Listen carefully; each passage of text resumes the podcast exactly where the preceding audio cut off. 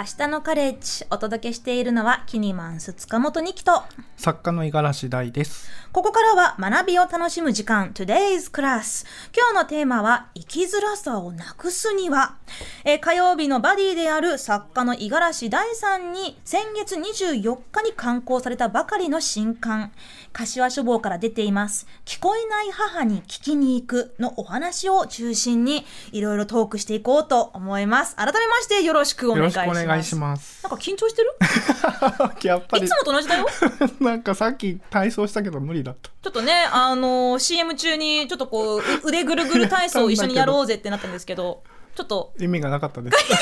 ごめんなさい。意味がない体操させちゃった、えー、五十嵐さんはこれまでの著書に、えーご自身の家族について書かれた本エッセイ本がね他にも2冊あります。1冊目「しくじり家族」えそして「ローの両親から生まれた僕が聞こえる世界と聞こえない世界を行き来して考えた30のこと」えそして今回の新しい5本が「聞こえない母に聞きに行く」ですね。まあ本当にもう大ちゃんが一番最初にこの番組にゲストとして来てくれた時も、うん。この5本の話、まあ、そご家族の話そ,、うんうん。してご自身のこうだという、はい。えーまあ、立場というか、生き方についてお聞きしましたけれど、まあ、初めての方のためにも改めてこのアルファベットの CODA と書いてこうだというのはどういうものなのか、ちょっとそこからスタートしましょうか。あそうですね。コーダっていうのは、えー、とチルドレン・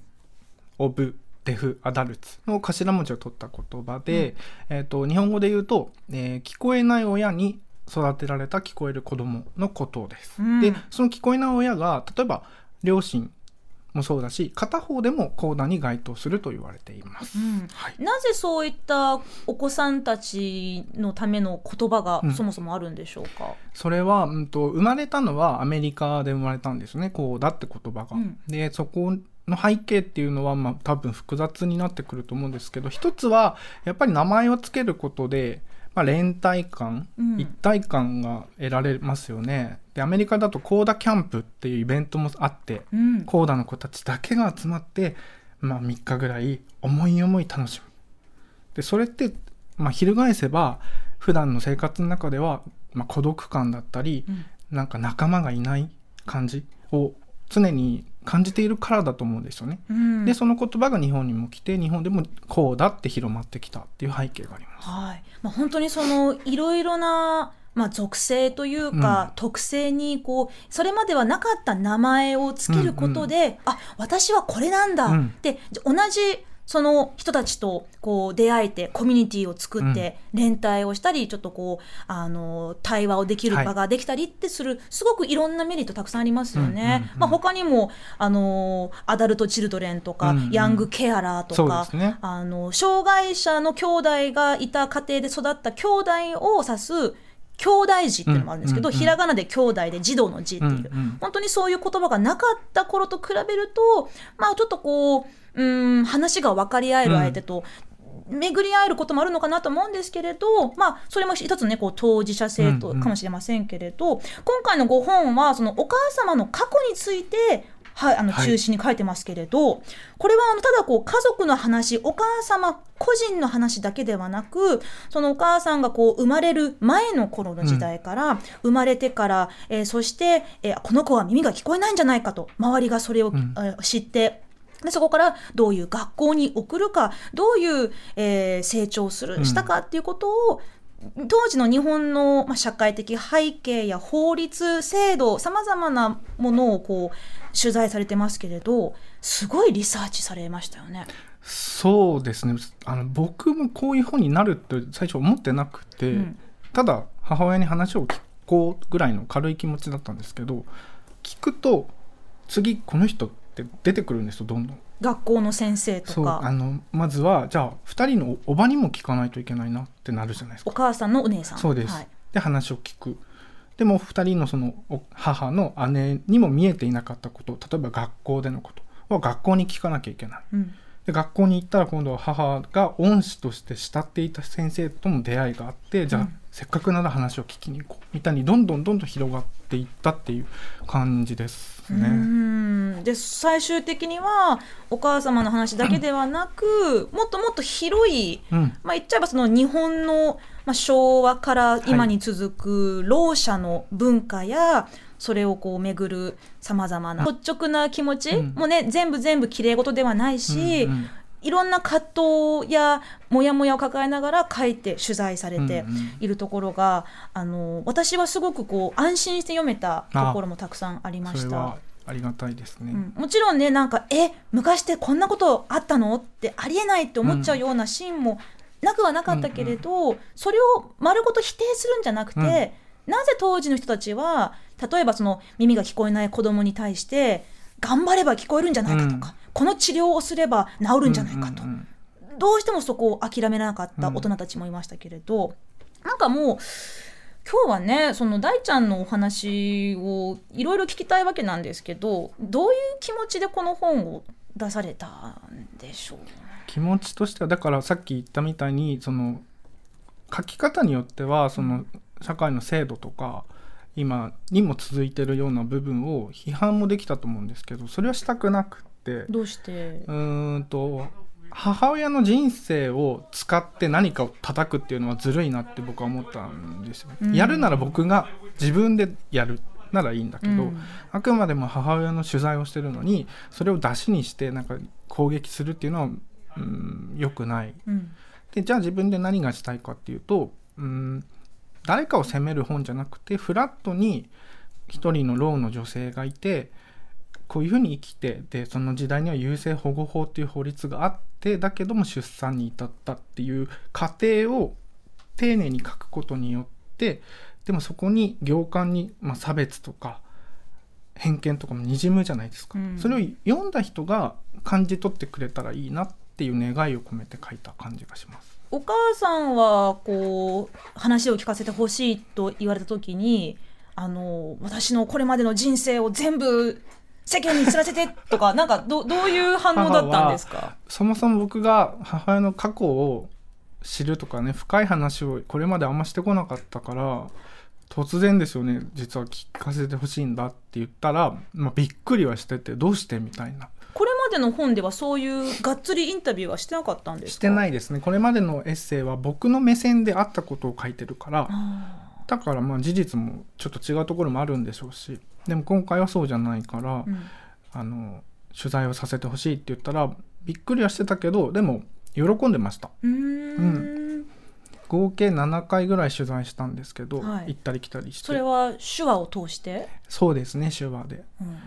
んやっぱりややってる時はすごい楽しそうでしたよ、うん。思い出を掘り返して、うん。あこんなこともあったのよってなんか見せてくれてる感じがするっていううか、ーん。あの私本を読んでいろいろ驚いたことたくさんあるんですけれど例えばそのお母様は、まあ、生まれた頃か生まれた時から、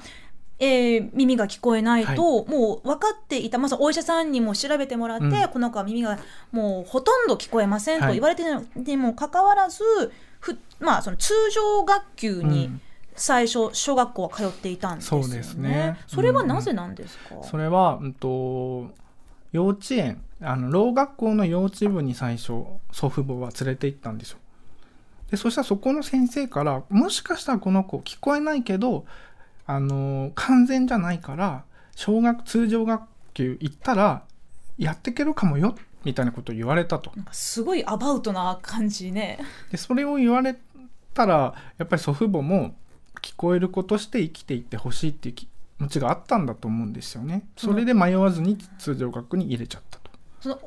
いお医者さんからは聞こえませんって言われていたけれど、うんでもその学校の先生からはいやこの子なら大丈夫なんじゃないですかうんって感じでそっちの方に望みを託したんだ。そうですようね、ん。うんだからつまり奥底にあったのは治ってほしいとか、うん。普通の子になってほしい。っ奇跡が起きてほしい。ていうことでしょうね。うん。でもその通常学級に入っても、まあ、当然授業は何言ってるかわからないから毎回テストは0点だったって言ってましたし。でもその教科書は読めるし黒板に書かれてるものは見えると思うんですけれどただうん。それも結局ちゃんとは読めなかったって。その中学校でろう学校に入るわけですよ。そこで手話を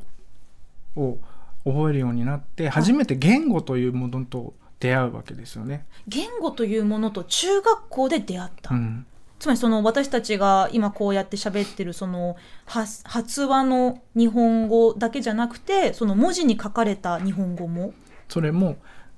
いわゆる言語というものがあるっていう概念が多分彼女の中にはなくて、うん。でも手話っていう言語と出会って、はい。これこれを使えば他人とコミュニケーションが取れる、うん。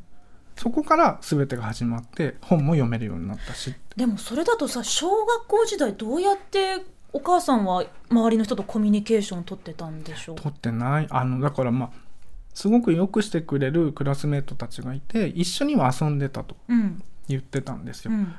で最後その6年生になってろう学校に行くからもう離れ離れになる。うん。その時みんなもうすごい寂しそうにしてくれて代わる代わるこう、まあ、抱きしめたりとか頭撫でてくれたって。ただ一人一人がどんな風に寂しがってたのかどんな風に声をかけてくれてたのかは分からなかったと。うん。共通言語がないからうん。だから共通言語がない中でないなりにこう一緒にいたんでしょうね。共通言語がないってさあのその生まれ育った国地域の、まあ、母語を自分の母語としてあの学んでいくのがまあそのほとんどの人はそれが自然ですよね。こう生まれてあの周りのまあ、大抵親とかその家族がこううん。言葉を教えて、でそれそれが共通言語としてコミュニケーションになるわけだけど、お母さんの場合はそれが家族の中でも学校でも中学に入るまではなかった。ってすごくなんかす私の想像を超えるようなうん。生活がそこにあったんだなって。で手話もう家族は手話をできなかったので、だからものすごいねあの愛情は注いでもらってたっていうのはその母の姉を2人からの取材を通してもうん。聞いたんですよね、おじいちゃんはいつも母のこと呼んで可愛がってくれててって。うん。だから愛情はあったんだけど圧倒的にコミュニケーションが取れないから寂しかったんだろうなっていうのは僕の想像ですけどね。孤独というか。でまあ、この話はねその大ちゃんのお母さんがどれだけ頑張ったかとかどれだけすごい苦労したかっていう話だけに収めるべきじゃないと私今思ってるんですよ。なぜならこれは本当に、まあ、当時の話、まあ、本にもすごく詳しく書いてますけれどいいろいろなろう者の方々がその周りとの共通言語それが手話であったり、えー日本語であったりそれを扱う権利を認められてなかったっていう歴史もあって、うん。まあ、その背景でお母さんがあの周りの大人たちがね、うん。こういや通常学級に入れてみろやっぱりろう学校なんじゃないのかってこういろいろこう苦戦されてた背景もあるんですけど、この手話が長年日本ではその排斥されてた時代っていうのもすごく衝撃なんですよね。なんか手真似とかね猿みたいって言われてバカにされる時代があって、ちょうど多分祖父母ってそこに合致してるからそういうバカにされる言語を自分の娘に教えるとかねいう考えには至らなかったんだと思うんですよ。それは娘を守りたかったって守りたかったのかバカにされ自分たちも含めバカにされたくなかったのかまあどっちもあるんじゃないですかね、うん複雑な。はい、お母さんは中学校で初めて手話を学んでからそこから世界が変わってったんですかね？本当に入って半年ぐらいでもう友達からいろんな手話を教わってある程度喋れるようになってもう楽しかったって言ってましたよろう学校時代は。友達もいっぱいいたし、うん。あの好きな人もできて、うん。まあ、それが後の父親ですけど。うわーもう本当にその話もねすごいもうキュンキュンしちゃってその2人の本当にスイートな ハイスクールロマンスって言ったらちょっとあのお母さんが恥ずかしがっちゃうかもしれないけれど。でそこからね、まあ、2人の馴れ初めがあって、うん。でその家族、まあ、おお母さんのご両親もね、まあ、その大ちゃんのおじいちゃんおばあちゃんも最初は、まあ、そのお付き合いする彼氏っていうことで温かく受け入れたんだけど、結婚ってなるとえちょっと待ってうん。大丈夫？うんって耳が聞こえない人同士で結婚は？ちょっとそれはどうなの、うん。ってそこでいろいろこう、まあ、反対にあったりあと子供が生まれたらどうするそうですね。それも結構大ちゃんご自身があのおばさんたちとかに取材してどどんなどんな気持ちでした？耳の聞こえない子供が生まれたらどうするのっていう声がやっぱり一番多かったみたいで、うん。今となったら聞こえない子供だったら手話で教育すればいいじゃんって言えちゃうんですけど、うん。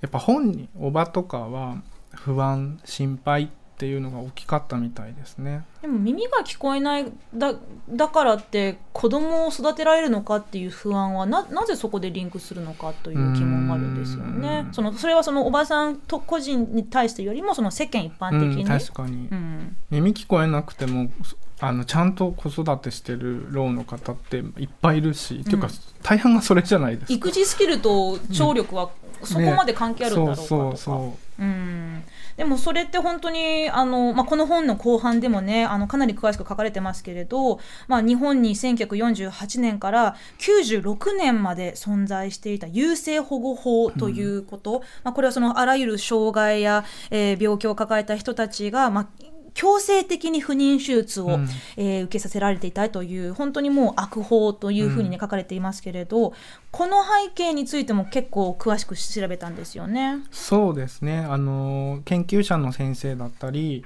今その優生保護法の被害に遭ってる方が各地で弁あの裁判してますけど、うん。その弁護団の方だったりあとは中にはその優生保護法の手術をする、まあ、側にいた人の子孫と出会ってはい。その方にもお話を聞いたりして割とこう多角的というかいろんな立場で多分見えてるものが違うんでそういうふうにその優生保護法には迫っていきました。裁判の傍聴にも行きましたし。今でもまだ続いている裁判もたくさんあるんですよね。今でもあの勝訴しても結局国が控訴するので まだ終わってないんですよ。そのいつかはまあその裁判がすべて片付いたと、したとでもうん。ですよ、それで変わらない過去は変わらないわけだし失われたものは戻ってこない、うん戻ってこないんですよ。その失われたものってただその子供を作れたであろうっていうそのチャンスだけじゃなくて、まあ、尊厳とか権利っていうものですよね。うん。うんでそのその時代にまさに大ちゃんご自身生まれているわけですけれど。そうなんです。うん、なんかしかもその生まれ育った宮城県はこの強制不妊手術が実施されてた件数が日本で2番目に多かったと。そう北海道が一番多くて宮城県が2番目2だ番目。なんかなんか唖然としちゃうよね。うん、だから自分も生まれてこなかった可能性もあるじゃないですか、うんだからすごい怖いなって思って、あと裁判仙台の裁判傍聴しに行ってその被害者の方とあとは被害者のご兄弟の方とお話ししたんですけどなんかね申し訳ないって気持ちになっちゃったんです。なんで？その方たちは結局子供を設けることができなかった。はい。僕は生まれてきてしまってなんかすいませんっていう変な感じになっちゃうっていうか。そこは私はそれは違うよって言いたい気持ちが今めちゃくちゃあるんですけれど、そうですね。でもなんかね。なんかでもなんかそれを私が言ったからといって なんだろうなその大ちゃんのその気持ちななぜそこにその気持ちが出てくるのかも、まあ、この本の中でもいろいろ書いてることを読みながらじゃあ私はこのはストーリーにどこに位置するんだろうって想像したんですよ。私はあのコーダでもないし、周りにろう者の方もいないし、うんうん。手話をされあの手話で話す方もほとんど知らないし、なんかこう人事だと思えれば思っちゃいる立場の、まあ、特権があるんですよね、うんうんうん。私は。その日本のマジョリティ側の、なんか「え耳耳が聞こえないの?」ってあなんか大変なんですねうん。とか、なんか一言で終われちゃうけど、それじゃなんかなんだろうな何でもかんでも私もなんか責任持たなきゃって思うのはしんどいとは、うん。もうここではっきり言いますけれどなんかこのことについて知ってしまった、うん。私は。うんうんさあどうしようっていう、うん。それは必ずしもネガティブな気持ちではないんですよ。うんうんうん。うん。でもそうやって知る人が一人ずつ増えていったらいいと思っていて、うんでこう、まあ、優生保護とかろう者のことだけじゃないでしょ車椅子の人とか目の見えない人とか難病とかとにかくいろんなマイノリティいるじゃないですか。うんで知って何かをしろって言ってるわけじゃなくって、うんまず知るっていうことは存在を認めるってことじゃないですかそこにいるんだって。なんかそれがそもそも日本で暮らしてるとなんていうかマジョリティの人たちがマイノリ人たちもいるんだよっていう。そう我慢してるだけかもしれないし、うん。でもそうじゃなくているんだって知って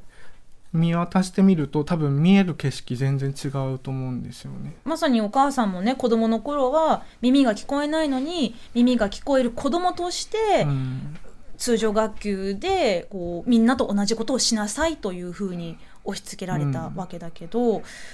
なんかその、まあ、今回のテーマはですねもう本当にすごいいろいろこう悩んだんですけれど生きづらさをなくしにはというテーマにしていますのでここちょっとなんとか回収しないといけないなという気持ちもあるんですが、生きづらさってどこから来ると思いますか？でこれって誰の生きづらさとかどんな生きづらさっていうことはちょっとここでは細かく言えないと思うんですけれどこの本の中にも大ちゃん、まあ、最後の後書きの方にね、触れているじゃないですか。時代の変化は変わっても生きづらさはなくなっていないと、うんうん。それをどうやってみんなで考えていこうかというところで、あの締めていらっしゃいますけど、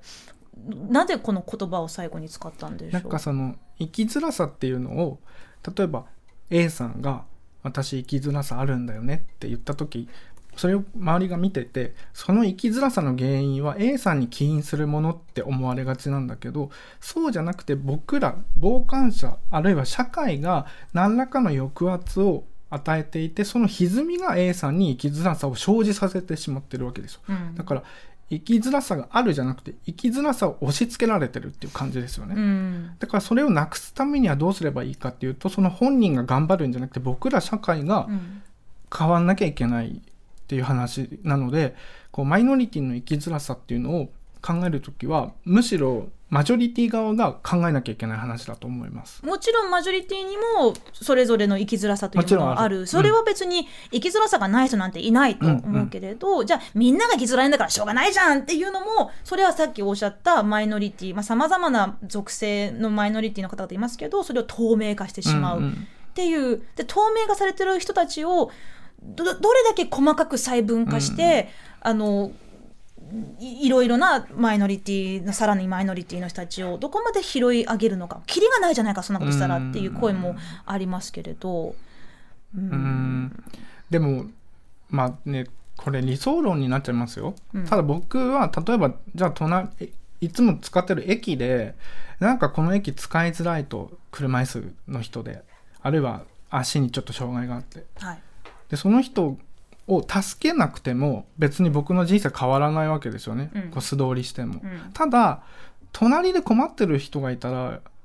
それを助けたいなって思うし助けられなかったら胸痛むわけですよそれって普通み人間みんなそうじゃないんですかって思うんですね。思いたいよね。ねうん。なんでなんであの人階段登れないんだろう。普通に登ればいいじゃんって思ってたとしたら、うん。それはやはり想像力がないとか、まあ、足りないというか世の中にはうん。階段を使えない人もいるんだよっていう、その気づきすらもしかしたらないかもしれない。っていう本当にこうまあ先の先が見えないって言ったらなんかすごいネガティブに聞こえちゃうけれど私自身はもうともかくねその今回のこの5本「聞こえない母に聞きに行く」を通してやっぱりこう知ってるようで全然知らなかった優生保護法の話とかそのろう者の文化というものその手話というものもいろんな種類があるとか、うんうんうんその手話というもの言語を使うことがいまだに原則的基本的な権利として認められていない当事者の方もたくさんいるということ。本当にあのそれを読みながらでもなんか読んでよかったとすごくこう心から思えたんですよ。うん。なんで読んでほしいんですよ。いろんな人に。読んでほしいですね 本当に。ここでねちょっと一旦お話をちょっとこう切らなければならないんですけれど、柏書房より刊行されています五十嵐第三の新刊「聞こえない母に聞きに行く」えーどんな方に読んでほしいでしょうか？あの